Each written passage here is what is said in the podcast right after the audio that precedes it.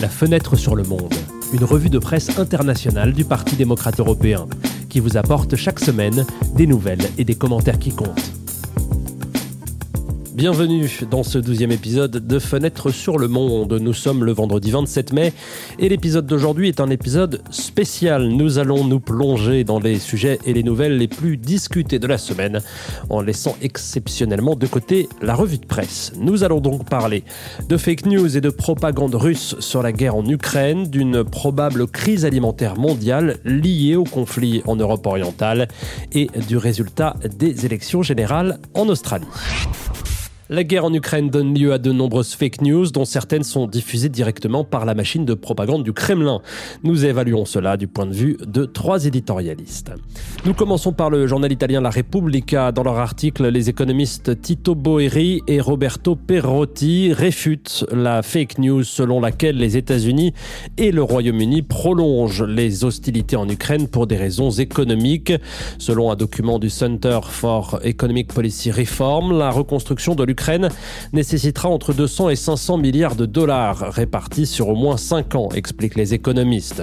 Supposons que les entreprises américaines obtiennent 30% des commandes, soit 40 milliards par an, poursuivent les chroniqueurs, en exagérant le bénéfice que les entreprises américaines réaliseraient et en supposant qu'il soit de 20 milliards par an, les gains américains s'élèveraient finalement à 0,1% du PIB et à 1% des bénéfices des entreprises. Quelqu'un pense-t-il vraiment que le gouvernement américain risque une guerre nucléaire et retarde la fin des hostilités pour des chiffres aussi dérisoires interroge Boeri et Perotti.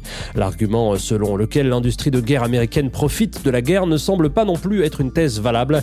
Là encore, les sommes consacrées à l'aide militaire sont dérisoires par rapport aux dépenses militaires annuelles des États-Unis. En conclusion, l'article affirme que les arguments économiques selon lesquels les États-Unis voudraient prolonger la guerre sont factuellement faux.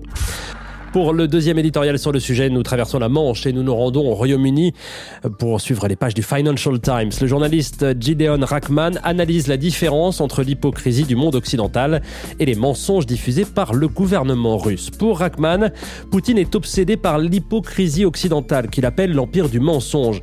Mais si la spécialité de l'Occident est l'hypocrisie, la spécialité de la Russie est le mensonge, dit le journaliste qui dit que l'hypocrisie et le mensonge ne sont pas la même chose.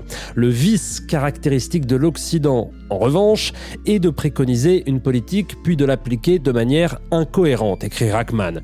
Pourquoi alors préférer l'hypocrisie au mensonge?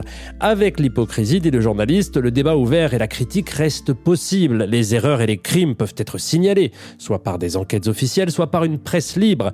En revanche, sous le gouvernement russe, toute personne qui tente de dénoncer les crimes d'État est soit tuée, soit arrêtée. Si le système de Poutine repose clairement sur le mensonge la répression. En revanche, malgré les accusations d'hypocrisie, les États-Unis restent un pays libre, dit le journaliste. La liberté d'expression est tellement ancrée en Amérique que même un Trump réélu ne pourrait pas insister comme le fait Poutine, conclut l'éditorial, pour que chaque citoyen soutienne ses mensonges sous peine d'emprisonnement. Dans le dernier éditorial sur le sujet, nous nous rendons directement aux États-Unis euh, pour découvrir les pages du New York Times. La journaliste Farida Rustamova utilise une métaphore psychiatrique pour définir l'ordre du pouvoir dans la Russie de Poutine. De la même manière que le KGB qui utilisait la psychothérapie et les hôpitaux psychiatriques comme système coercitif et punitif pour les dissidents, Poutine utilise également ce même système pour maintenir le système qu'il a créé. Dans un état d'apathie anesthésiée et de mécontentement drogué, la majorité de la société russe a tranquillement acquiescé au pouvoir de Poutine et à sa guerre brutale en Ukraine. Note euh, Rustamova, pour Poutine, les citoyens russes sont sa De temps en temps, il les nourrit, écrit la journaliste qui fait référence à la maigre aide économique distribuée avant les élections de manière à garantir le soutien et la participation de la population. En effet, les conditions économiques des Russes ne s'améliorent pas. En 2019, 15% des Russes vivaient dans la pauvreté, tandis que 49 autres pourcents se situaient à peine au-dessus du seuil minimal de pauvreté. Il est donc compréhensible que dans cette situation, les gens pensent avant tout à passer la journée en restant indifférents ou résignés à la politique. En Russie, on dit que la moitié du pays est en prison, l'autre moitié du pays, ce sont les gardiens. Les gardes, dans ce cas, sont les fonctionnaires du gouvernement, eux-mêmes soigneusement contrôlés par le gouvernement. Ce que l'on peut dire sans équivoque, c'est que la société russe, après tant d'années de psychiatrie punitive de Poutine, conclut Rustamova, aura besoin d'une très longue réhabilitation. La deuxième série d'éditoriaux du jour porte sur une autre question liée au conflit en Ukraine, à savoir l'émergence d'une possible crise alimentaire mondiale. Depuis le début de la guerre, le port ukrainien d'Odessa est bloqué à la fois par des navires russes et par des mines marines utilisées par l'armée de Kiev pour empêcher la flotte du Kremlin de s'approcher. Le port d'Odessa est l'un des principaux points de départ des exportations ukrainiennes de céréales. L'Ukraine figure avec la Russie parmi les principaux exportateurs mondiaux de céréales. À eux deux, ils représentent un tiers des exportations totales. Et le premier commentaire sur le sujet provient du journal français Le Monde. Pour le chroniqueur Stéphane Lauer, les politiques protectionnistes adoptées par certains pays ne peuvent qu'exacerber la crise alimentaire actuelle. Selon les données de la FAO, les prix des denrées alimentaires ont augmenté de 30% en un an, tandis que les restrictions à l'exportation se sont multipliées dans le monde entier. Il s'agit notamment des exportations de blé de l'Inde et de l'huile de palme de l'Indonésie. Si, à court terme, cela peut sembler être le bon choix pour protéger ses propres citoyens. À long terme, c'est toute l'humanité qui en pâtira. Cette stratégie à court terme ne fait qu'encourager la spéculation. Le commerce mondial est une composante essentielle de la sécurité alimentaire et imposer des limites déclenche une spirale inflationniste. Il ne reste donc que la coopération, le meilleur outil pour combattre cette explosion protectionniste et l'information, la transparence sur la situation réelle du marché mondial. Les famines sont rarement causées par une pénurie de nourriture, mais par l'incapacité d'acheminer la nourriture là où elle est nécessaire, conclut Monsieur Lauer. Le commentaire suivant provient du journal belge La Libre Belgique. Le chroniqueur Christophe Lamfalussy estime que Poutine utilise le blé comme une arme. La Russie et l'Ukraine exportent, euh, rappelle-t-il, près d'un tiers de tout le blé euh, dans le monde. Cependant, la Russie ne se contente pas de bloquer les ports ukrainiens, mais impose également des restrictions sur ses propres exportations de blé et d'engrais, qui ne sont pas couvertes par le régime de sanctions internationales, ce qui aggrave encore la situation des agriculteurs. Le blé est un aliment de base, en particulier selon les Nations Unies, une cinquantaine de pays sont fortement dépendants du blé ukrainien et russe, principalement en Afrique et au Moyen-Orient. Les pays déjà appauvris risquent désormais la famine, la déstabilisation politique et l'émigration massive. La Russie n'est pas la source de tous les maux de la planète, mais ces mesures risquent de déclencher une spirale dangereuse qui accablera des personnes situées à des kilomètres de la Russie, de l'Ukraine et des pays occidentaux. Pour éviter cela, la volonté politique des capitales occidentales et de Moscou est nécessaire, mais conclut l'article, cela suppose que le président russe n'impose pas sa logique de guerre au reste du monde. Pour le dernier article d'opinion d'aujourd'hui, nous retournons en Italie, dans les pages de la République. Selon la journaliste Marta Dassou, le blocus naval de Moscou en mer Noire est la dernière forme d'un affrontement géopolitique qui affecte non seulement le sort de l'Ukraine, mais aussi la sécurité alimentaire des pays de la Méditerranée et de l'Afrique du Nord. Compte tenu des restrictions à l'exportation mises en place par l'Inde, le programme alimentaire mondial avertit qu'une urgence mondiale se prépare. Une intervention internationale est-elle envisageable demande la journaliste. Le seul type d'intervention plausible semble être l'ouverture d'un corridor naval, mais cela nécessiterait une demande d'intervention de la part de Kiev, le consentement de la Turquie pour traverser ses eaux territoriales, et enfin une coalition de pays disposés à la mettre en œuvre. De leur côté, les Russes bloquent le port en contrepartie des sanctions imposées par l'Occident. Moscou devra décider de la manière de réagir en trouvant un équilibre entre l'urgence de la faim dans le monde et ses propres objectifs de guerre en Ukraine, affirme Madame Dassou, qui conclut en bloquant ce port, la Russie risque également de se perdre et de perdre le peu qui reste de son image internationale. Après les rapports approfondis sur le conflit russo-ukrainien et ses conséquences, la troisième série d'éditoriaux passe en revue certaines réactions aux élections générales australiennes qui se sont tenues le week-end dernier. Le Premier ministre sortant Scott Morrison, le chef du Parti libéral d'Australie, donc le centre droit, a été battu par son principal adversaire.